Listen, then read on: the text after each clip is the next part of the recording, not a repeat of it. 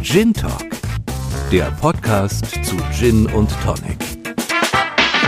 So, herzlich willkommen in unserer November-Ausgabe. Wir haben heute zwei äh, Gäste. Das erste Mal Premiere für mich, gleich zwei nette Gäste zu haben. Und zwar die Dagmar und den Michael Frangenberg von Gin Sanity. Und das ist ein sehr außergewöhnlicher Gin, sehr kompromisslos. Und ja, es hat richtig Spaß gemacht, äh, das Interview mit den beiden aufzunehmen. Und im Tasting haben wir den äh, sagenumwogenen Knut Hansen. Viel Spaß jetzt beim Interview. Herzlich willkommen, Dagmar und Michael Frangenberg von der wohl sehr einzigartigen äh, Gin-Manufaktur Gin Sanity. Spricht das richtig aus eigentlich? Absolut. Und glaub's mir, wir hören da alle Versionen. Hi, grüß dich. Ja, hi. Ihr solltet euch am besten direkt mal kurz vorstellen. Michael, magst du anfangen? Einfach nur mal, wer, wer bist du? Und wir erzählen dann, äh, ihr dürft dann im Nachgang auch leider was zu, eurer, zu eurem einzigartigen Gin erzählen. Ja, äh, erstmal vielen Dank, dass wir hier sein dürfen, Dietmar. Ich bin der Michael von Gensanity, wie du schon gesagt hast. Ja, was gibt es mir zu sagen? Bin verheiratet mit der Dagmar. Äh, wir machen das zusammen als äh, kleiner Familienbetrieb und äh, sind eigentlich wie, äh, ja, weiß ich gar nicht, wie wir dazu gekommen sind. Eigentlich war nichts geplant. Ist alles so irgendwie einfach passiert. Zu meinem Hintergrund, komme eigentlich gar nicht aus dem Bereich der Destillerie. Ich bin gelernter äh, Industriekaufmann, Betriebswirt und ja, wie das Leben so manchmal spielt, äh, stolpert man dann über Dinge, die einem am Herzen liegen, wo man Spaß dran hat, wo man eine Leidenschaft für entwickelt. Und äh, das war schon so die halbe Reise, sag mal, im Herzen auf dem Weg zu, wo wir jetzt sind. Und du, Dagmar, wessen Idee war es eigentlich deine oder die von Michael? Also sagen wir es mal so, ich habe ihn mit einer Aussage so ein bisschen äh, provoziert an einem dann doch etwas alkoholschwangeren Abend bei uns zu Hause an der heimischen, an der heimischen Küchenbar. Und dann war das so ein bisschen eine Challenge. Also mir hat halt einfach irgendwie pur nichts geschmeckt und mit Tonic obendrauf. Da hat sich mir dann so ein bisschen wieder, ja, sich in mir gesträubt, dass ich dass ich was trinken soll, das mir, das mir eigentlich nur in einem gemischten Zustand gut schmeckt. Und dann sagte der Micha irgendwann so zu mir, ja, also ich, wenn es dir nicht schmeckt, dann musst du dir halt selber einbrennen. Und dann habe ich zu ihm gesagt, ja, oder du. Und dann hat er gesagt, na ja, okay, gut, also mache ich. so fing das. Äh, Wie ist das her? Äh, so ein bisschen äh, an. Das war, ich würde jetzt mal sagen, ungefähr 2015. Mhm. Und jetzt so ganz im Nachhinein, aber wirklich aus der Retrospektive würde ich das so analysieren, dass wir damals, da waren wir auch schon eine ganz gute Weile äh, zusammen und verheiratet auch, dass das so der Beginn von etwas war, wo wir einfach gesagt haben, Menschenskinder, dafür können wir tatsächlich nochmal wirklich miteinander brennen. Das ist eine Geschichte. Ein schönes Wortspiel. Und ja, ich glaube, dass das tatsächlich dann die Hauptmotivation war. Ne? Ja. Und, da, und, dann war die Idee geboren, ich mach mal Gin. Und dann, was, was passierte dann? Dann haben wir gemacht. Weil es, es fällt ja nicht, der Gin fällt ja nicht vom Himmel, ne? Das ist ja nicht so. Ja, dann haben wir uns einen riesen Stapel Bücher gekauft und erstmal mit dem Thema Destillation und die Chemie dahinter auseinandergesetzt, beziehungsweise ich. Also ich habe die ganze Studie dann gemacht und haben uns dann überlegt, was, was soll in unseren Gin rein, nachdem wir so die Theorie verstanden haben. Und dann haben wir angefangen äh, zu experimentieren.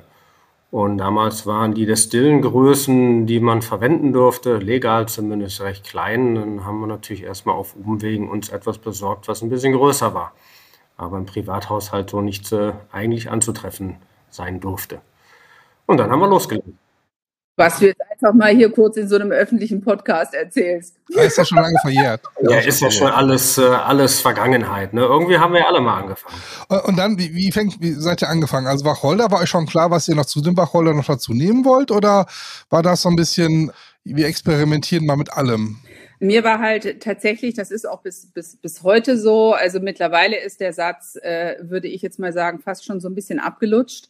Das war er damals nicht. Mir war total wichtig, eben, dass der pur schmeckt. Also, dass man ihn halt pur trinken kann und dass er dir pur nicht die Zunge wegätzt und nicht, nicht Schlimmes im Hals. Und da sind wir relativ schnell drauf gekommen, dass das mit dem Fruchtfleisch der Limette sehr, sehr gut funktioniert. Na? Und diese, diese wirklich ausgeprägte Zitrusnote war eine, ja, war eine, die wir, die wir letzten Endes von Anfang an haben wollten und die sich äh, mittlerweile ja eigentlich auch durch, ja, durch alle unsere Gin-Sorten, die wir produzieren, zieht. Aber um, um deine Frage zu beantworten, Dietmar, haben okay. angefangen mit 20 Botanicals. War natürlich viel zu viel, um das alles in einen Einklang zu bringen. Es wurden auf jeden Fall immer weniger mit der Zeit. Wie viel sind es dann nachher zum Schluss gewesen? Könnt ihr das sagen? Sechs. Sechs. Das, also ich finde das auch immer wieder faszinierend, dass die Gins mit 21 Botanicals oder mehr gefeiert werden. Ich mich immer frage so, hm, vielleicht kriege ich ja noch drei raus, wenn ich ein bisschen gut bin, aber äh, wo sind denn die anderen? Und die machen manchmal auch gar nicht so viel Sinn. Und ja, ich kann das ganz gut nachvollziehen. Mhm. Ich merke das immer wieder in den, äh, in den Gin-Tastings, die wir haben. Na? Ne? Also wenn du Leuten einfach überhaupt gar nichts verrätst, was drin ist, also dann sind, also wenn einer mal vier erkennt, dann hat er einfach eine, eine wahnsinnig ausgeprägte, äh, gute Zunge und einen guten Geschmack. Na, aber es liegt auch daran, man, man erkennt was, aber man weiß nicht genau, was es ist, weil man natürlich äh, diese ganzen Botanicals nicht zu Hause im Küchenschrank hat. Ne? Also wer weiß schon, äh, wenn du, wenn du Koriander, wer, wer, wer äh, nimmt den in den Mörser und zermörsert den und weiß sozusagen, wie das dann sozusagen an Geschmack, was das abgibt. Die meisten haben es ja in so einem Schüttbecher oder sowas, ne? Und haben dann nicht, aber nur ein Gefühl davon, was es sein könnte. Ja. Ganz schlechte Idee übrigens, Koriander zu mörsern, bevor du ihn ins Mazerat gibst. Das haben wir nämlich auch mal eine Zeit lang gemacht und dann waren wir sehr, sehr, sehr verzweifelt, weil das, was da rauskam, einfach eine milchige Brühe war. Ah, okay. Ja. Das ist ganz schwierig. Das sollte man nicht machen. Also woran das liegt, das kann der Micha besser erklären. Aber da, das war so ein Punkt, wo wir schon gedacht haben, wir müssten wieder aufhören, das zu tun, was wir da gerade angefangen hatten, weil das ist sehr, weil wir weil wir wirklich äh, uns auf einmal nicht mehr zu helfen wussten. Habt ihr das denn alles, äh, Michael, hast du das alles alleine, diese, diese Destillationsschritte und die Verfeinerung gemacht oder habt ihr euch irgendwann auch mal so, so einen Brennmeister oder professionelle Hilfe geholt? Ja, der Brennmeister ist die Dagmar und ihre Zunge und den Rest habe ich äh, selber gemacht, mir in Eigenregie halt beigebracht und dann immer weiter verfeinert und haben wir immer wieder verkostet. Das heißt, wir hatten ein Jahr lang auch sehr viel Seife im Mund, weil nichts zusammengepasst hat bis halt das Geschmacksbild so weit war, dass man sagt, ja, das ist ein Produkt, äh, das schmeckt, da können wir dran glauben, das schmeckt pur. Und äh, dann sind wir damit äh, in die Offensive gegangen. Ich finde das immer wieder faszinierend. Das ist eine Geschichte, die ich von, wenn ein wirklich guter Gin dabei rausgekommen ist und man so eine kleinere Destillerie hat, dann ist das meistens die Geschichte ähnlich, wie ihr die auch erzählt. Also die wenigsten sind irgendwann zu einem Brennmeister gegangen, der dann immer ja schon so ein Set an, guck mal hier, das ist so mein, mein, mein, mein, mein Grundprodukt und dann könntest du das nochmal verfeinern um zwei, drei Dinge. Die, die meisten Gins, die ich so kenne, sind spektakulärer war, wenn man diesen, diesen kompletten Experimentierweg gegangen ist, der ja auch, aber eigentlich immer auch ein bisschen länger dauert, oder? Wie lange habt ihr gebraucht? Also ich glaube, die erste Rezeptur, bis sie wirklich äh, gepasst hat, war ein Jahr. Das ist ja schon mal, ähm, wir hatten, es gibt noch einen anderen Gin, den wir vor kurzem mal vorgestellt haben, auch von jemand aus Köln. Der Benedikt hat drei Jahre gebraucht, bis er seinen ersten Wanderer-Gin fertig hatte. Da habe ich auch gedacht, so, Wow, das musst du aber auch erstmal durchhalten, ne? also auch finanziell und alles und, und auch die Geduld dabei behalten. Wie habt ihr das geschafft, ein Jahr lang? Das mag doch auch sehr frustrierend sein, oder? Also ich finde ich gar nicht, weil das natürlich verbunden war, also bei uns, da, da muss man, glaube ich, auch unsere persönliche Geschichte so ein bisschen sehen. Ne? Also wir hatten zu der Zeit eine ganz, ganz kleine Tochter, die ist jetzt mittlerweile, äh, mittlerweile ist sie neun. Und wir hatten zu der Zeit, haben das, glaube ich, mehr so empfunden, das war immer tolle qualitative Zeit, die wir miteinander verbracht haben, was wir davor gar nicht so sehr hatten, weil der Micha sehr viel im Ausland unterwegs war. Und das waren halt meistens so tolle Abende. Also es ging ja dann bis in die Nacht. Wir haben da destilliert, zum Teil auch dann im Keller des Nachbarn mit dem Babyphone in der, in der Hand ich glaube, deshalb war das für uns mhm. gar nicht so ein frustrierendes Erlebnis. Und das ist natürlich auch, glaube ich, nochmal so eine Geschichte, die uns dann halt unterscheidet von, das stelle ich auch jetzt heute immer wieder fest, von so ambitionierten Anfang 30-Jährigen. Und das meine ich gar nicht wertend oder negativ, ne? Die aber tatsächlich da ihren Lebensplan drin sehen und alles auf eine Karte setzen und das haben wir ja gar nicht gemacht. Also ich bin Journalistin und habe zu der Zeit auch äh, noch also sehr aufwendige und große Dokumentationen gemacht mhm. und war da sehr mit beschäftigt. Und der Micha hatte seinen Beruf. Und das war einfach über einen sehr langen Zeitpunkt hinweg unsere gemeinsame Leidenschaft. Na? Und nicht mit dem erklärten Ziel, da wirklich ein Business draus zu machen. Wie seid ihr denn auf den Namen und das doch sehr einprägsame Design gekommen eurer Flasche? Darf ich das erzählen oder möchtest du das erzählen? Das darfst du gerne machen. Erzähl du. Nein, nein, also ich sag mal, ich, ich greife nur sofern vorweg, dass der Name und das Logo, sag mal, unmittelbar miteinander zusammenhängen. Und zwar ist äh, das Logo letztendlich eine grafische Darstellung unseres Namens.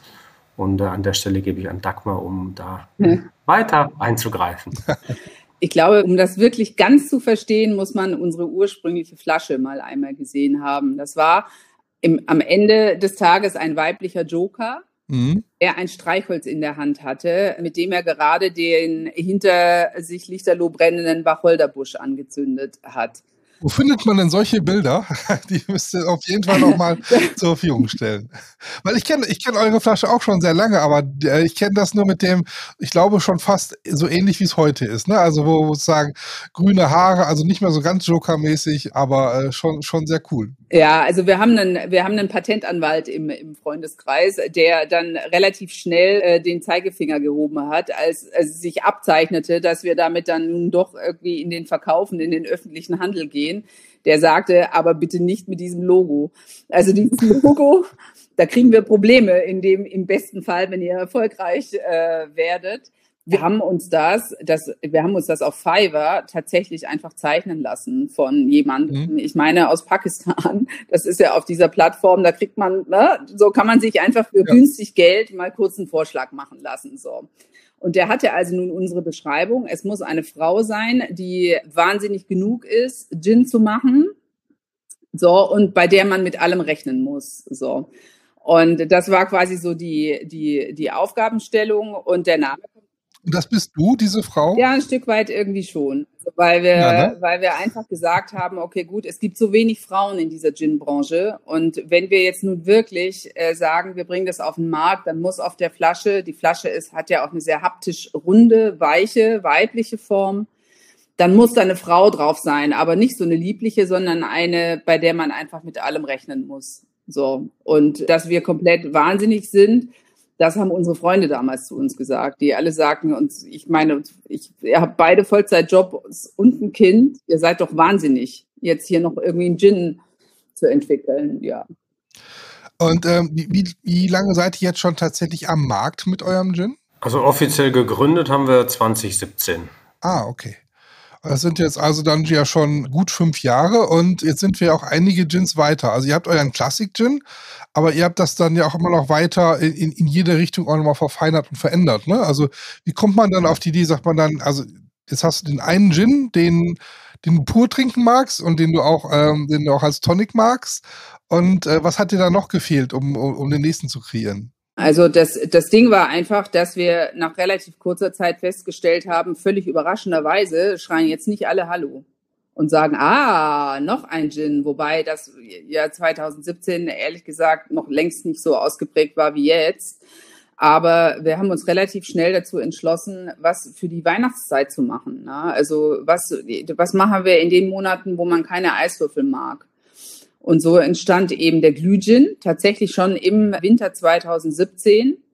Und wir haben dann einfach dadurch, dass wir nicht gesagt haben, wir denken groß, weil wir waren ja im Keller nebenan und wir wollen auch nicht die Metro und den Handelshof und sonstige erobern, weil wir gar nicht das Gefühl hatten, dass wir dem gewachsen äh, gewesen wären, sondern das war so die Entscheidung, wo wir gesagt haben, okay, gut, dann liegt unser Alleinstellungsmerkmal einfach in der außergewöhnlichen Vielfalt. Mhm.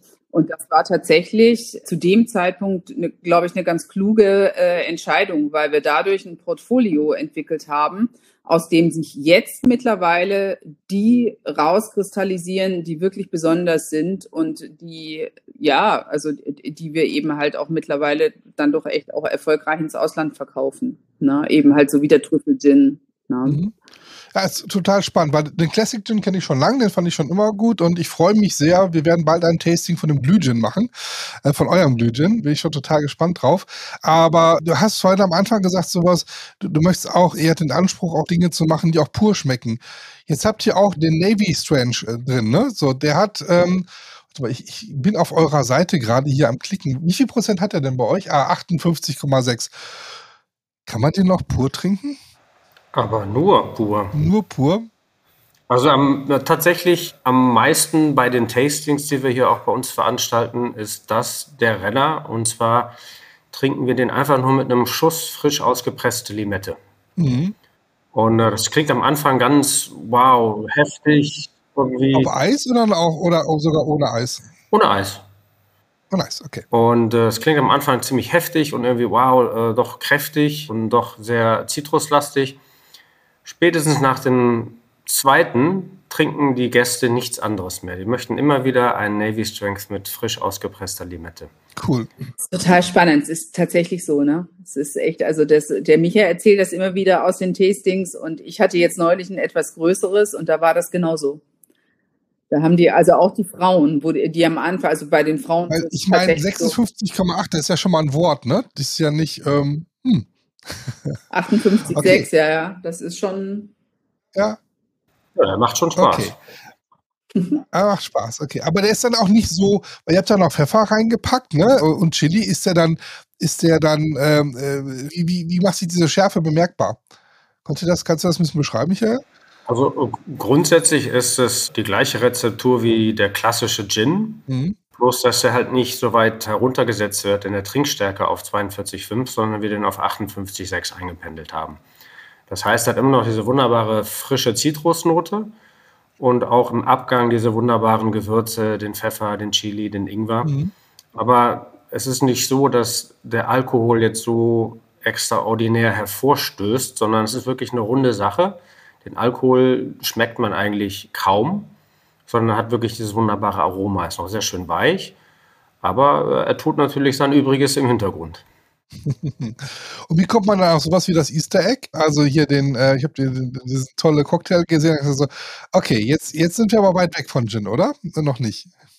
Ja, das ist, also das sind, das sind jetzt wiederum die Sachen, ich, die liebe ich halt. Na, das ist auch das, warum ich es halt mittlerweile hauptberuflich mache. Und da tobe ich mich so ein bisschen in meiner Kreativität, die mir jetzt beim Texten und so halt fehlt, bei den Filmen, da tobe ich mich aus. Das war tatsächlich die Idee einer unserer aller, allerersten Händlerinnen, die, die Anna Junkersdorf in der Fleischboutique, bei der wir zu Besuch waren, die sagten irgendwie so, mach doch mal mit diesem Trüffel-Gin, mach doch da ein Eierlikör, den verkaufe ich hier wie geschnitten Brot, Trüffel und Ei, das ist das, das, das liegt doch irgendwie auf der Hand und so.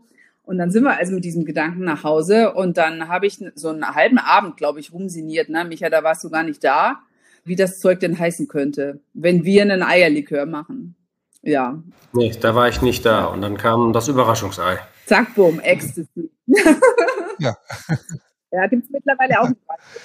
Das ist aber tatsächlich, also ich hätte erst gedacht so, wow, ist, nee, ne? Und dann, aber äh, relativ schnell kam dann so, ja, hm, Ei und Trüffel und wenn das dann mit Gin gut ausgewogen ist, kann das was ganz, ganz Leckeres sein. Also es ist dann schon so ähm, die Frau, von der man alles erwarten kann, ne? Ja, also, also man muss schon sagen, da muss man offen mit umgehen wir, wir provozieren schon mit dem, was wir machen. Ja? Also das merkst du auch. Also gerade der getrüffelte Eierlikör, genauso wie der Trüffelgin auch, spaltet. Ja, also du kriegst da krasse Reaktionen. Du kriegst da entweder schmeckt total geil und du hast aber auch ganz viele, die riechen da einmal dran und sind raus. Ja. Naja, Trüffel ist ja jetzt auch nicht jedermanns Sache, ne? Ich meine, absolut. Das muss man dann noch, und da muss man noch Eierlikör mögen und dann, ja. Okay, ja, aber, aber deshalb ja den Eierlikör auch in einer schönen Schokoladen-Zimtnote und auch in einer mit dem, äh, mit unserem Himbeergin.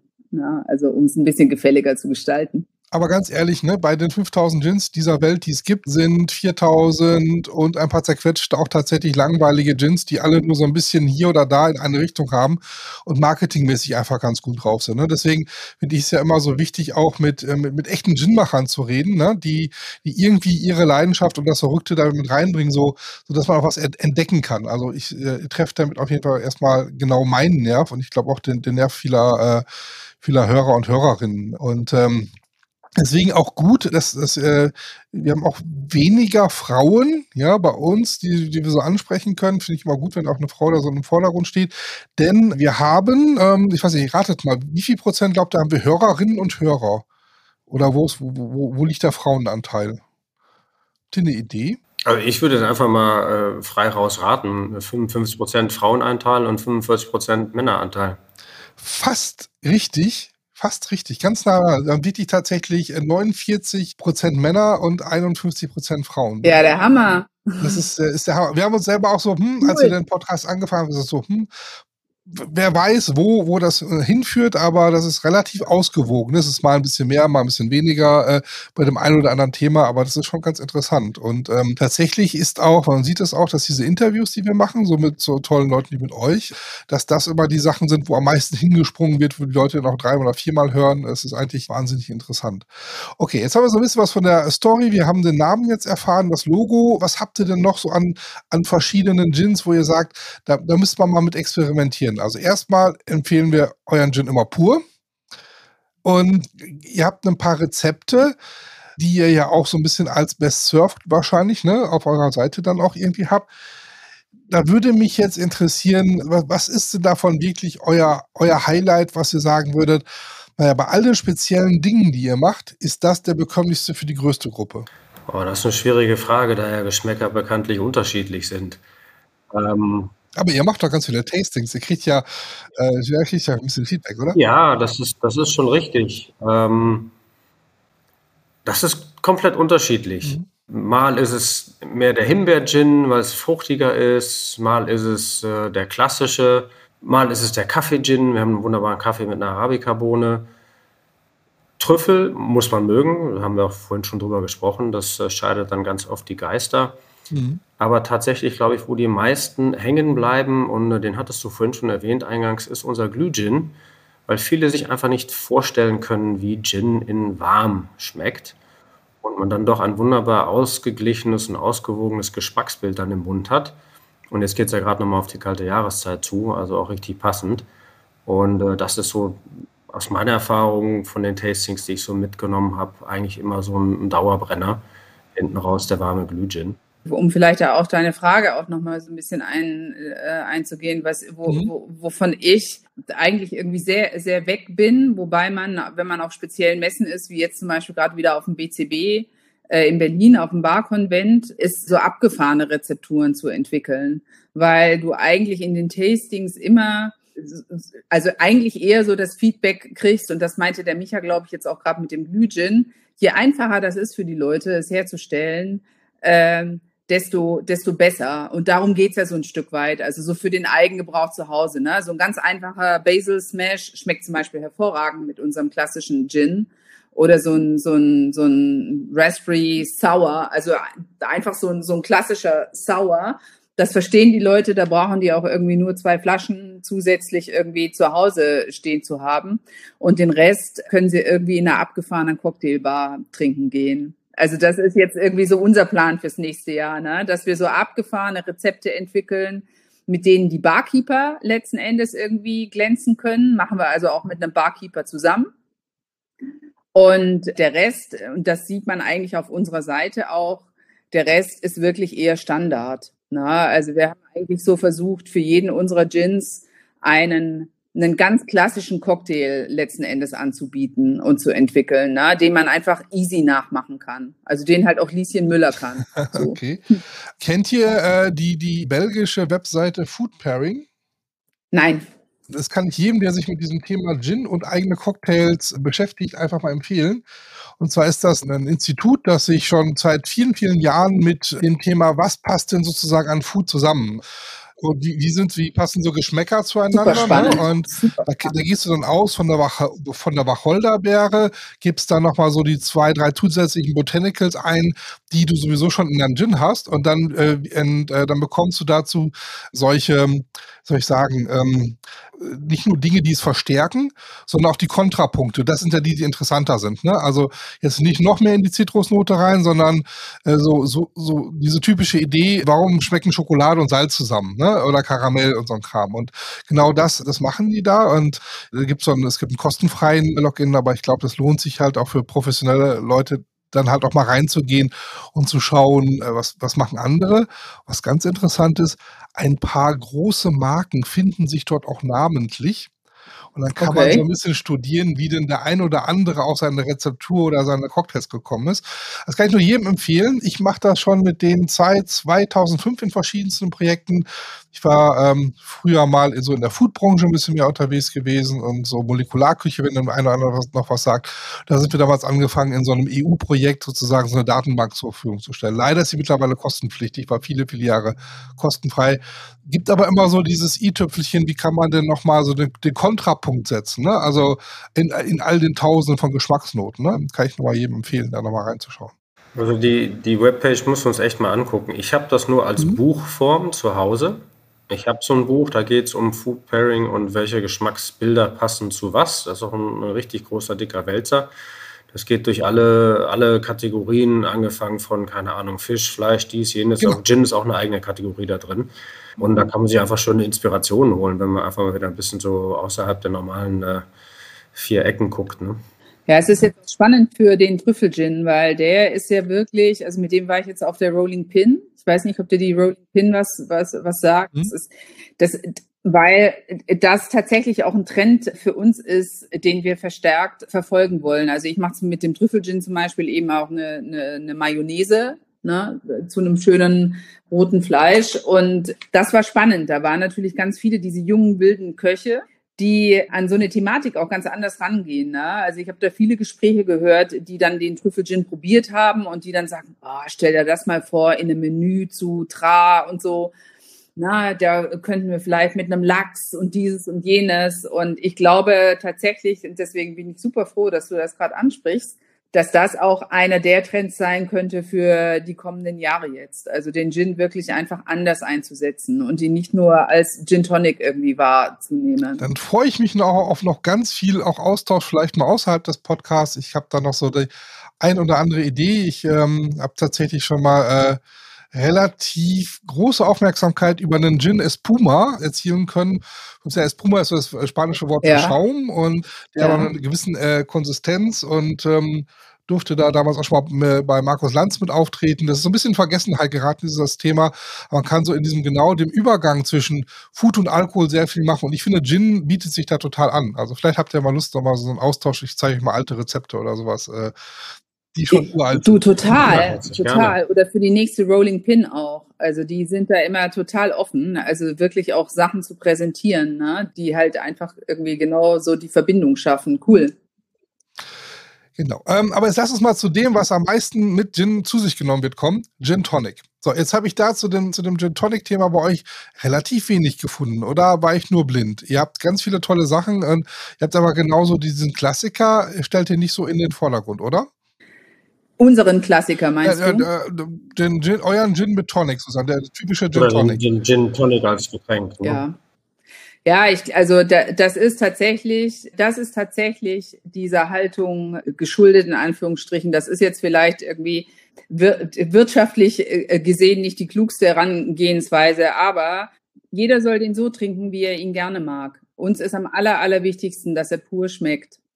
Also das, das ist, na, ist vielleicht nicht so eine populäre Einstellung, aber ich, ich wir werden es heute Abend auch wieder erleben. Es ist in einem Tasting, du trinkst den auf fünf unterschiedliche Arten und Weisen und fünf, du wirst fünf Leute finden, die es so gut finden und die es auf eine andere Art und Weise gut finden. Also ich weiß es nicht, Micha, musst du gleich mal sagen, wie du das siehst. Ich habe da ehrlich gesagt nicht so viel Bock, den Leuten so ganz konkret meinen Geschmack mit an die, äh, an die Hand zu geben. Ich mache das einfach nicht so gerne. Ich meine, Gin Tonic kann ja jeder machen heutzutage zu Hause. Ne? Die, die Frage, die sich mir da stellt, ist eher, welchen Filler nimmst du? Weil es gibt ja mittlerweile so viele Tonics, genauso wie es verschiedene Gin-Sorten gibt. Absolut. Und oft kriegen wir die Frage, ja, welches Tonic passt denn am besten dazu? Äh, was ist das Mischungsverhältnis? Da kann ich einfach nur antworten, jeder trinkt seinen Gin Tonic anders in der Stärke oder im Geschmacksbild. Der eine mag es ganz klassisch mit einem Trocknen, der andere mag noch lieber ein bisschen Aroma dazu durch ein mediterranes Tonic.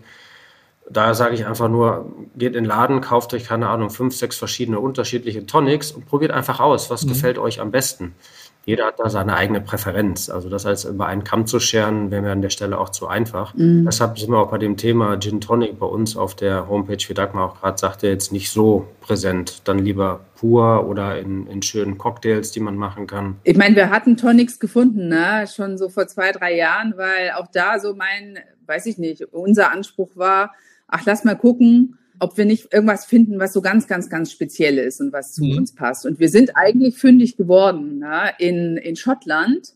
ist eine ganz kleine Destillerie, Walter Gregors heißen die, machen, und das war dann so ein Zufall, die haben, also ist eine rein natürliche Tonic-Herstellung ohne künstliche Aromen und die hatten ein sensationelles klassisches Tonic, ein, ein Himbeer-Tonic und ein Apfel-Zimt-Tonic. Okay. Und dieses Apfel-Zimt-Tonic passte also nun wie die Faust aufs Auge zu unserem Glühgin. Und dann haben wir da wirklich auf unsere Kosten und auf eigene Gefahren jeweils irgendwie eine Palette importiert und waren da, also, also aber um es jetzt abzukürzen, die haben einfach bis, bis heute es nicht auf die Kette gekriegt, äh, das mit dem deutschen Pfandsystem zu Ah. regeln. Und deshalb ist das, ist das Tonic leider hier nicht verfügbar. Also wenn du mich jetzt nach einem fragen würdest, äh, dass ich jedem ans Herz legen wollen würde, dann, dann ist es sicherlich das, aber es hat jetzt einfach nicht so viel Nutzen, weil du es hier halt nicht kriegst. ja, das stimmt. Das stimmt tatsächlich. Wir haben sogar ein paar Zuhörer immer aus Großbritannien. Ich, ich denke mal, die sind deutschsprachig, ne, sonst macht es wenig Sinn, aber wir haben doch ein paar Leute, die uns immer wieder hören. Finde ich aber interessant, weil ähm, sich das so klar zu trauen, das macht ja auch kaum einer. Ne? Also die, die, also normalerweise hat jeder immer das präferierte Tonic Water, dann sind, kommen auch immer nur die, die, die meistens die, dieselben drei äh, Haupthersteller sozusagen zum Zuge und dann in zwei, drei unterschiedlichen Kombinationen. Und ich denke mir immer, wenn die Gins so unterschiedlich sind, mag das einfach manchmal gar nicht reichen. Aber ähm, na gut, ich, ich finde das toll, wie, wie eigenständig ihr da denkt. Ja, ich vielleicht noch ein ergänzendes Wort dazu. Du darfst auch ganz oft nicht unterschätzen, das ist zum Beispiel ein Satz, den ich auch oft höre. Fever Tree, na, jetzt, um jetzt einfach mal einen Markennamen zu, äh, zu nennen, ist mittlerweile ist es ja total gängig. Na? Aber je nachdem, in welcher Region, wo wir sind, und, und, und ich sage, ja, nimm ein klassisches Fever Tree Tonic oder nimm einen Thomas Henry oder nimm ein Wurscht jetzt, na, Mhm. ist die nächste Frage, ja, wo kriege ich das denn? Unser Supermarkt hat sowas nicht. Na? Da gibt's Schweppes und sonst gibt's da halt irgendwie nix. Also ich finde, man darf, also ich, man darf, man muss auch manchmal so einen Schritt neben, neben sich gehen und sagen, okay, gut, es wohnt jetzt nicht jeder in der Großstadt, ne? Und es hat halt jeder irgendwie seine eingebegrenzten Möglichkeiten. Und ich finde halt andersrum, wenn du einen Best Surf angibst und sagst, so schmeckt mein Gin am besten, dann sagst du auf der anderen Seite eigentlich auch, wenn du was anderes dafür benutzt, dann schmeckt es unserer Meinung nach vielleicht gar nicht so gut. Und das finde ich einfach irgendwie so ein bisschen doof. Ich meine, wir haben uns auf unserer Seite auch dem, sage ich jetzt mal, dem Druck gebeugt und haben, und haben da das hingeschrieben, was wir für am mainstreamigsten und umsetzbarsten gehalten haben. Aber eigentlich finde ich es nicht so gut. Okay, ja. Wir sind schon fast am Ende angelangt. Gibt es noch etwas, wenn jetzt jetzt so, ich, ich frage am liebsten eigentlich immer so nach, nach dem, dem Best Surf zum Schluss, so, was würdet ihr denn jemanden, der mal auf eine Reise in die Extreme mit euch gehen wollen würde, mit eurem Classic Gin empfehlen? Was wäre da der Cocktail? Zu einem Classic Gin, da würde ich natürlich immer einen schönen Negroni empfehlen. Vielleicht auch gerne mit dem Navy Strength, das ist das gleiche Geschmacksbild, dann knallt es noch ein bisschen mehr. Weil Negroni ist ja purer Alkohol. Ja, das wäre das, was mir dazu einfällt. Dagmar, hast du da noch andere Vorschläge? Ich wäre, ich, also ich, jetzt haben wir das so ein bisschen vorweggenommen, weil wir vorhin durch Zufall draufgekommen sind. Ich würde immer unser Navy Strength mit der Limette empfehlen. Weil das einfach was ist, was so ein bisschen, das kann man dann trotzdem immer noch auffüllen. Ne? Also man Mhm. kann den, der schmeckt dann auch als Gin Tonic toll.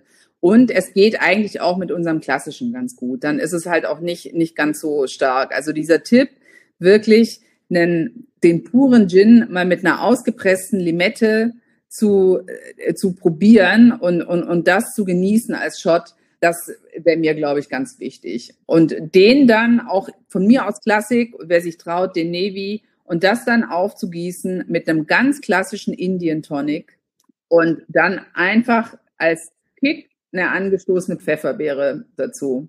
Das, that's it. Wow. Ja, es sind doch schon schöne Schlussworte. Also mein großer Dank gebührt euch, so zwischen äh, Brennen und Tasting einen Samstagnachmittag im Stress noch die Zeit gehabt zu haben, um uns ein bisschen über euch zu erzählen. Das hat mich sehr, sehr gefreut mit euch beiden. Vielen Dank dafür. Danke, dass wir hier sein durften. Ja, danke dir. Ein neues Tasting. Hermann, du hast was aus dem Regal rausgesucht. Erzähl mal. Genau, ich habe mir die Flasche vom Knut Hansen 3 Gin genommen. Der Einäugige. Ne, Oder Wieso, wir wieso mal. einäugig? Der das blauäugig, okay. Der Ich blauäugig. dachte, der hätte eine Piratenklappe, aber hat er gar Genau, nicht. ja. Ich glaube, der ein oder andere kennt ihn bestimmt, weil ich, äh, man sagt ja auf jeden Fall, eine, das ist eine auffälligere Flasche. Ne? Die kann man auf jeden Fall auch aus der Ferne weit wiedererkennen und jeder hat wahrscheinlich das Gesicht schon mal gesehen. Ja, ich glaube auch. Ne, der, der, der, der Knut, der knut einen schon an, irgendwie aus dem Bildschirm. Finde ich eigentlich gar nicht schlecht. Genau, den wollen wir uns heute mal vornehmen zu probieren. Ja, und äh, eigentlich sind wir ja schon direkt im Thema, ne? Ja, gucken wir mal über die Flasche. Also, Die Flasche. ich finde, eigentlich ist das, ah, mal vorsichtig sein, eigentlich ist das so die Form der Flasche, die ich eher so beim Supermarkt billig Gin wie den äh, tollen Sansibar Aldi Gin, der hat dieselbe Flasche äh, in einer anderen Farbe. Eigentlich mag ich die nicht, aber, also die Flaschenform. Aber dieses Graue mit dem, mit dem Gesicht da drauf und den blauen Augen und auch dieser blauen Banderole finde ich ziemlich geil. Jetzt muss ich immer fragen, aber die, du meinst nur die Flaschenform? Nur die Flaschenform. Du meinst, du meinst nicht das Flaschenmaterial? Nee, Flaschenmaterial finde ich geil. Ich finde das alles geil. Steingutflasche? Genau, so eine Steingutflasche. also ich find- ich ist das eine echte Flasche- Steingutflasche eigentlich? Wie erkennt man das? Das weiß ich nicht. Steht da was drunter? Also, es ist halt, ja, okay, der, der Boden Also ist das total flach. Okay, so, bei den Glasflaschen hast du immer diese Wölbung da drin wegen der ja, okay, das ist also eine das, das Steingutflasche. würde ich okay. jetzt schon sagen, dass das eine Eine Steingutflasche echte, ist. ja. Also ich finde auch, es ist eine sehr schicke Flasche. Also ja, die Form ist tatsächlich, da hast du recht, die Form ist jetzt nicht sehr äh, elegant oder schick oder so, aber, aber irgendwie passt es auch, weil es ist so, es hat so dieses, ähm, vom Gesamteindruck her, das Ding heißt Knut Hansen, man hat so diesen, diesen Hamburger Seefahrer Reich mir mal eine Buddel rüber. So, so genau, so diese, diese typische Buddel oder so, das ist so, und wenn es dann auch zu edel aussieht von der Flaschenform her, dann passt es auch nicht mehr zueinander. Was heißt Deswegen, edel? Das muss auch cool sein. Geh mal her. Reich Ich- mir mal diese Flasche rüber. Weiß ich, ich finde die eigentlich ganz cool, die Flasche. Ja, also wie gesagt, das, äh, das, das Porträt finde ich gut. Da steht vorne nur Knut Hansen drauf, was mich ein bisschen wundert, weil, doch, er steht doch drauf. Die 500 Milliliter und die 42 Prozent Alkohol stehen wahnsinnig klein. Das ist wahrscheinlich die kleinstmöglich zugelassene Größe, um sowas da drauf zu schreiben. Weil du musst vorne, nochmal was, äh, was zum Lernen, ne? für denjenigen, der selber mal so einen Gin produzieren will. Es muss vorne draufstehen der Name, was das für ein Gin ist, also 3 Gin, London 3 oder Soul oder keine Ahnung was. Und ähm, die Milliliter und die Alkoholangabe. Dazu ähm, musst du nicht gezwungen sein, ähm, die Flasche umzudrehen, um das von vorne erkennen zu dürfen deutsches Blablabla-Gesetz. So. Ja, auf der Rückseite stehen auch vier Botanicals. Also nicht, nicht verwunderlich, äh, Wacholder. Genau. Ähm, Basilikum als zweites. Als drittes äh, Gurke und Apfel. Das ist zumindest erstmal, ich weiß nicht, ob das die Hauptingredienzien sind, aber normalerweise sind ja unsere Gins eher, ähm, haben die ja Koriander drin und, und sowas eigentlich eher so, so ganz anders. Ja, die Idee ist so ein bisschen, dass, ähm, also der Gin kommt aus, aus Hamburg, also vielleicht aus dem Namen. Würdest du jetzt Basilikum ähm, und Äpfel, altes Land, das ist alles nicht Hamburg, Ja, doch, oder? Apfel, altes Land, ja. Das ist also, die Idee ist ja schon, Ist das nicht vor? Also Ja, vor, wir sind jetzt hier im Mitteldeutschland. Ja, das alte Land Altes Land ist doch zwischen uns und Hamburg, nee, nee, das oder? ist schon sehr nah an Hamburg dran. Ja, Ich bin gut. auch schon mal im alten Land gewesen, deswegen, also, das, da ist man schon eine halbe Stunde mit der Bahn und man ist in der Innenstadt von Hamburg und zwar mittendrin. Also, das ist jetzt von hier aus schon deutlich näher an Hamburg dran. Die Idee ist ja schon, das ist halt ein typischer Hamburger Gin, so eine handcrafted und dann halt mit Bezug zur Regionalität. Deswegen auch im Prinzip der Apfel damit reingepackt. Einfach, dass man da auch ein altes Land, Hamburg kennt man halt. Das ist so die Idee dahinter. Warum da überhaupt diese Botanicals auch ähm, verwendet wurden für den Gin. Ah, was ganz cool ist, jetzt weiß ich auch mehr. Unter den 0,5 ist hier unten sowas eingeprägt. Da ist sozusagen der Hersteller der Flasche drin und den, der Hersteller, den kennt der Hermann. Das ist derselbe selbe Flasche von seinem Gin. So. Aber ich glaube, es gibt auch nur den einen, der das wirklich professionell herstellt, den Steingut. Aber na gut, ähm, ist auf jeden Fall derselbe. Dann lass uns doch mal aufmachen. Was ich ganz, also wie gesagt, ich finde, äh, und, und deswegen wahrscheinlich auch diese komische Gin-Flaschenform, weil die meisten anderen haben eine größere Borde oben. Und hier ist es sehr, sehr flach. Und bei so einer flachen Borde kannst du sehr gut eine Banderole drüber kleben. Und ich liebe Banderolen. Finde ich einfach, finde ich cool. Das hat irgendwas altmodisches, so eine Papierbanderole. Naja, auf jeden Fall ist auf dieser Banderole ähm, Was stand da drauf? Das haben wir abgerissen. Kannst du das auf dem Bild noch irgendwo sehen? Hier stehen Ja, mal kurz Hanse. Knut, Hansen. Mal schauen, ob ich da noch Handfeld. was zu finde. So, was haben wir es kaputt gemacht? Handcrafted. Handcrafted. Genau, Okay, Handcrafted steht da drauf. Haben wir hier. Ähm, Handcrafted Edition. Ist wahrscheinlich so ein bisschen davon abhängig, welchen man da erwischt. Aber es, ich habe jetzt hier Bilder mit beidem. Ja, wie gesagt, ich hatte ja schon gesagt, äh, ist ein Hamburger Gin. Ne? Also irgendwie die beiden Geschäftsführer legen starken Fokus auf Regionalität. Vielleicht noch zum Namen sei gesagt, Knut Hansen gilt so ein bisschen als ein legendärer Seefahrer aus Hamburg. das war kein Störtebecker, oder? So ein ehrlicher Typ ist, der sich nichts Ehrlicher aufhalten Typ. lässt. Störtebecker war das nicht, das stimmt. Genau. Daher vielleicht, ne? Also das ist auch so der Bezug. Okay, jetzt halte ich meine Nase da rein, ne? Ich bin hier schon hier äh, bist schon wieder kräftig komplett dabei, ja, am, ich am merk das Dingsen, ne? Ich halte die Nase da rein und ähm, das ist Wacholder und das ist Zitrus. Da kommt mir die, die, die, Botanicals finde ich da jetzt nicht. Basilikum könnte noch sein. Das aber Apfel, Apfel hat jetzt nicht so einen starken, müssen wir vielleicht schmecken. Apfel, nachher, ne? Apfel schmeckst du wahrscheinlich eher, ne? Ja, ja, Basilikum. Den Basilikum rieche ich auch. Ja, ganz sanft, aber es ist doch mehr so- Zitrus, oder? Wacholder und Zitrus. Zitrus. Also ich hätte jetzt gesagt, also hättest du mich jetzt gefragt, hätte ich gesagt Wacholder und Basilikum.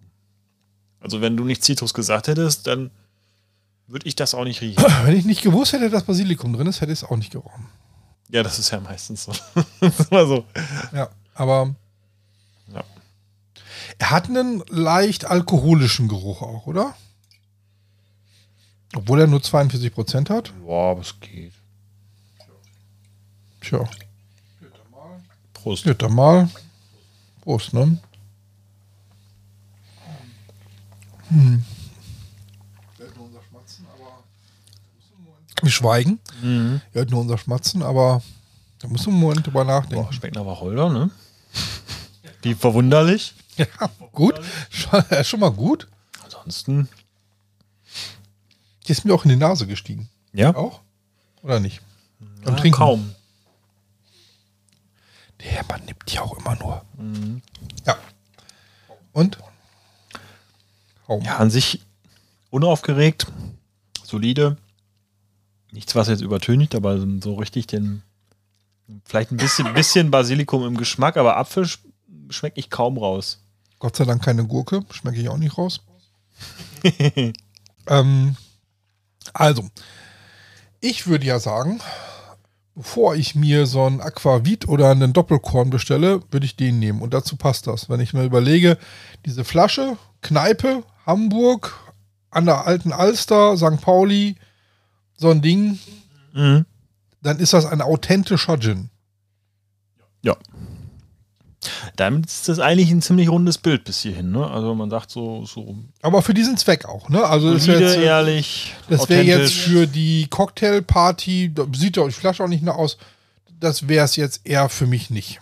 Sondern eher so, komm, ne, schütt mir mal einen leckeren Gin ein, hier trinkst du, das kannst du nicht viel mit falsch machen. kommt, kommt der Seefahrer so in einem durch. Ne? er so, bleibt mir bloß weg mit den Cocktails. Brennt dir das noch im Hals? Bisschen? Ganz, ganz wenig. Ich finde der Abgang, also wenn wir jetzt Richtung Abgang gingen, ist es sehr kurz. Also ein bisschen, ich nicht aber gesehen, wie klein die Pfütze war, die du genommen hast. Aber wir müssen dazu sagen, der Hermann muss Auto fahren, deswegen ganz richtig ja, auf alles. ich Aber bin da immer mit etwas weniger unterwegs, aber also der Abgang ist kurz, aber jetzt auch nicht zu kurz, finde ich. Also nee, jetzt das ist, das ist unangenehm. Das ist jetzt so, wenn wir jetzt überlegen, dass wir zuletzt auch mal den einen oder anderen dabei hatten, der doch einen sehr starken Abgang hatte, weil es auch dann ein Gin war mit einem höheren Alkoholgehalt, ist der eigentlich so ein angenehmer Abgang. Das ist nicht so, dass man denkt so, oh, jetzt brennt es einmal beim Hals oder jetzt brennt er ewig nach, sondern es ist, äh, es passiert nicht viel, aber es ist okay. Bin ich mal gespannt, wie wir den bewerten. Also, wir haben ja unsere, erstmal unsere Grobskala, die gibt uns immer so einen so so so Rahmen vor an Punkten, ähm, wo wir nachher auch rauskommen. Ähm, da gucken wir mal gleich, wo wir da hinkommen. Erstmal zur Flasche. Also, Flasche, wie viele Sternchen geben wir dem denn? Also ich mag die Flasche. Ich mag die Flasche auch. Die ist jetzt nicht so. Deswegen, Ich finde, ähm, mit, äh, wenn man überlegt, was da drauf steht, da steht Knut Hansen drauf, das Ding hat diesen, diesen Seefahrerscharme, ist an sich ein rundes Bild. Also von da aus würde ich schon sagen, mindestens vier Sterne. Ja, da bin ich auch. Fünf, ich, ja, hätten sie das gleiche mit einer anderen Steingutflasche gemacht, hätte ich dem Ding 5 plus gegeben. So ist irgendwie so dieses von wirklich gut handwerklich gemacht zu, na, im Regal ist es doch dann, das ist so eine halbe Perle, ne? Sie fällt auf, die ist ganz gut, aber irgendwas stört und mich stört die Flaschenform. Mhm. Ja. So. Dann vier. Okay. Gut. Kommt nochmal als nächstes? Weil es erst erstes Nosing, ne? Ich meine, er hat nicht viele Botanicals, ne? Das ist äh, überschaubar. Das merkst du auch am Nosing, es kommt überschaubar viel rüber. Das, was mich ärgert, ist, da kommen Sachen nicht drüber, die da draufstehen. Ich hätte mir jetzt, du kannst schon gut, Apfel, keine Ahnung, einen Bosskopf, aber es gibt ja kräftige Äpfel, da, da kann man schon mal schmecken. Ja. Habe ich nicht geschmeckt. Nee, ich auch nicht. Also ich hätte mir jetzt auch maximal irgendwie so zwei, drei Sterne gegeben für das Nosing. Zwei, Ja, zwei. glaube ich, ja. Geschmack. Da riecht ja bei mir mehr. Und zwar jetzt einfach, weil das ein unaufgeregter, in sich stimmiger Gin ist. Ne? Wir haben auch schon viel über, wo sich Leute auch wirklich Mühe gegeben haben. Ne? Haben wir, glaube ich, ja schon mal so die eine oder andere Punktzahl vorgeben, die, die vielleicht auch ungerechtfertigt sind. Das ist jetzt nicht der absolute Genuss-Gin, aber das ist ein Gebrauchs-Gin. Was kostet der? Kannst du mal nachgucken? Ich gebe mal meine Punkte, bevor du den Preis hast. Ich würde sagen, wenn der nicht zu teuer ist, also nicht zu teuer wäre bei mir, der müsste eigentlich unter 30 sein. Wenn der unter 30 ist, würde der von mir vier Sterne für den Geschmack bekommen, drüber eher nur drei. Bei 29,90 Euro. Oder 26,99 Euro. Also irgendwo Eher günstig. knapp unter 30 ist der Preis. Also Ich würde ihm echt vier geben. Also auch preis-leistungsmäßig. Einfach nur, weil, jetzt nicht, weil es der besonderste ist, aber weil es einfach zu dem, was, was ich erwarten würde, was drin ist, kriege ich. ja, sehe ich auch so. Ne, doch, also ich finde, ich finde das auch, der schmeckt okay. Also schmeckt gut. Also Abgang, Abgang. kurz, unproblematisch. Ähm, Ich, also ich sehe es ja zweischneidig. Auf der, genau so wie du auch sagst, kurz und unproblematisch. Also es ist nicht so, dass da irgendwie keine Fehler oder so. Das ist einfach ein angenehmer Abgang, aber es passiert auch nicht viel. Aber das meine ich ja. Knut Hansen. Bist, du bist äh, auf St. Pauli. Ähm, da rauchen die noch in der Kneipe. Was erwartest du da jetzt? Da, das ist jetzt ein, das ist ein Gin, den haust du dir so, ich würde sagen, den, den, den auf Eis, einfach aufs Glas, fertig. Da würde ich auch kein Gemüse mehr mit reintun und runter. Mhm. Und dann ist das richtig. Dann ist das gut. Schmeckt ja mir besser wie ein Korn oder sowas, was man sonst noch so irgendwie da äh, so in, in günstigen Spirituosen drin nehmen. Ist das ein gutes. Gut, ich glaube, für einen Kneipenabend, für einen nach dem Essen, wenn das so ein völliges Essen war, irgendwo, wenn man äh, in einer, keine Ahnung, einen doch etwas zu wuchtigen Burger gegessen hat und hinterher so, so einen Knut Hansen Ja. Kann man machen. kaum machen. Mhm. Vielleicht würde das auch, weiß ich gar nicht. Äh, hast du auf der Seite geschaut, was sie da für, für Best Surfs haben? Würde mich nochmal interessieren. Bestimmt mit Gurkenwasser. Ja, für im Sommer so ein Ding mit Gurkenwasser, aber da fehlt dann irgendwie die Süße noch drin. Weiß ich nicht, da müsste man ja wahrscheinlich irgendwie Mal, nochmal. mal gucken, ob wir das, was wir hier finden. Gibt's sowas mit Gurkenwasser und O-Saft? Das könnte funktionieren. Das weiß ich nicht. Äh, kein Tipp von mir, nur mal Gedanken. So, da gibt es schon ein paar, paar Rezepte anscheinend. Einfach mit ähm, ja, Knut Hansen, Tonic und dann Orangenzeste. Eine Variante. Okay. Dann haben sie einen Knut Hansen Sour, Rhabarber, Knut Hansen, Zitronensaft, Rhabarber Sirup, ein Eiweiß. Okay. Und dann nochmal ähm, Knut Hansen Fizz mit Zuckersirup, Zitronensaft, äh, Eiweiß und Soda. Ich glaube, das hört sich gut an. Eiweiß schon aufgeschlagen und so. Das könnte ich mir so, dass dieses, ich glaube, der funktioniert gut zu was etwas Süßerem. Die haben hier auch noch so, ne? also die haben hier echt viele, viele ähm, Rezeptideen. Also hier zum Beispiel Pfirsichpott. Das meine ich, ne? So Halber, mit Pfirsich. halber reifer Pfirsich, Tonic, Limette, Crushed Eis, Rosmarinzweig, Limette. Könnte auch interessant schmecken. Ja, ich glaube, du brauchst was Süßes und dann noch irgendwas was Zitroniges mit dabei, dann ist das ganz gut. Dann hier noch, noch ein Beispiel, Bisschen Berry heißt der, mit fünf Erdbeeren. Auch wieder Zitrone, Basilikum, Sprudelwasser, Knut Hansen. Also da sind ein paar interessante Ideen dabei. Also pro Fall. probiert das mal aus, äh, wenn, wenn, wenn ihr das, äh, wenn ihr mal so eine Flasche habt. Und ansonsten, ich wäre aber eher dabei, den, das so ein, so ein, so ein Vertreter mal, ne, unkompliziert, hau weg. Das heißt, wie viel geben wir ihm beim Wir haben Abgang? keinen, beim, beim Abgang, achso, ich hätte ja, Da waren wir ja, da haben wir, da waren Zwei, wir ja. drei, für Erwartungshaltung drei. Ja, ich hätte auch drei gesagt. So, unsere Punkte-Range. Wir sind hier bei einem durchschnittlichen Gin, ne? Nicht überdurchschnittlich, sondern durchschnittlich. Genau, durchschnittlicher Gin. Unsere Punktzahl war da. So 70 bis 79 Punkte. Ich hätte äh, eine Tendenz zum oberen Ende. Ja, Es ist ein durchschnittlicher Gin, aber schon, also ist nicht. ist er nicht. Nächste Range wäre überdurchschnittlich. Ne? Mit Finesse Ja, und so nicht. weiter, Geschmack, Charakter, unerkennbare Mängel. Ja, wir haben hier ja stehen, ne? Durchschnittlicher Gin, wenig Unterscheidungsmehr, außer dass es solide gemacht ist. Im Wesentlichen ein unkomplizierter, in Anführungszeichen unauffälliger Gin. Also deswegen sage ich ja, es ist so für mich sehr deutlich dazwischen. Zwischen 76 und Überdurchschnittlich, durchschnittlich. 78. Wo gehst du hin? 78. 78, gut. Ja, also was, äh, was machen wir gerade, der Herr und ich? Wir haben uns tatsächlich anhand von den Parker Weinpunkten so eine Beschreibungsskala mal aus äh, äh, oder abkopiert äh, und das so ein bisschen in Gin um, umformuliert, sodass wir nicht ungerecht werden, sodass wir so ein bisschen so eine ähm, durch die Beschreibung uns immer wieder an Punkte erinnern können und dass wir nicht aus Versehen jemanden 100 Punkte geben und aber auch trotzdem nicht alle 99 Punkte haben am Ende des Tages, sondern schon auch eine, eine gewisse Spanne an, an, an, äh, an Gins sozusagen, bestimmte Klassen, die dahinter stehen. Ne, das ist so der Gedanke gewesen. Mhm. Genau. Cool, sind wir damit durch, ne? Ja, sind wir damit durch. Also Ich hoffe, euch hat's gefallen. War, interessanter Gin. ja, ist ein Gin, der einen gewissen Zweck hat und dann auch gut ist. Genau. So, das war's auch schon wieder mit unserer November-Ausgabe. Wir hatten, glaube ich, einen ganz schönen Einblick jetzt in Gin Sanity bekommen, was das für ein toller Gin ist. Ich habe mir hier jetzt auch beim Nachhören nochmal äh, das Fläschchen aufgemacht und habe auch die Empfehlung mal mit dem ähm, Zitronensaft äh, oder Limettensaft habe ich genommen, frisch gepresst ausprobiert.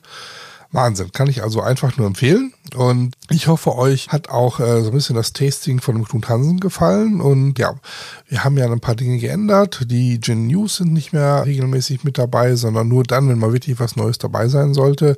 Haben das versucht, ein bisschen kompakter für euch zu machen und auch wirklich in klare Abschnitte zu unterteilen.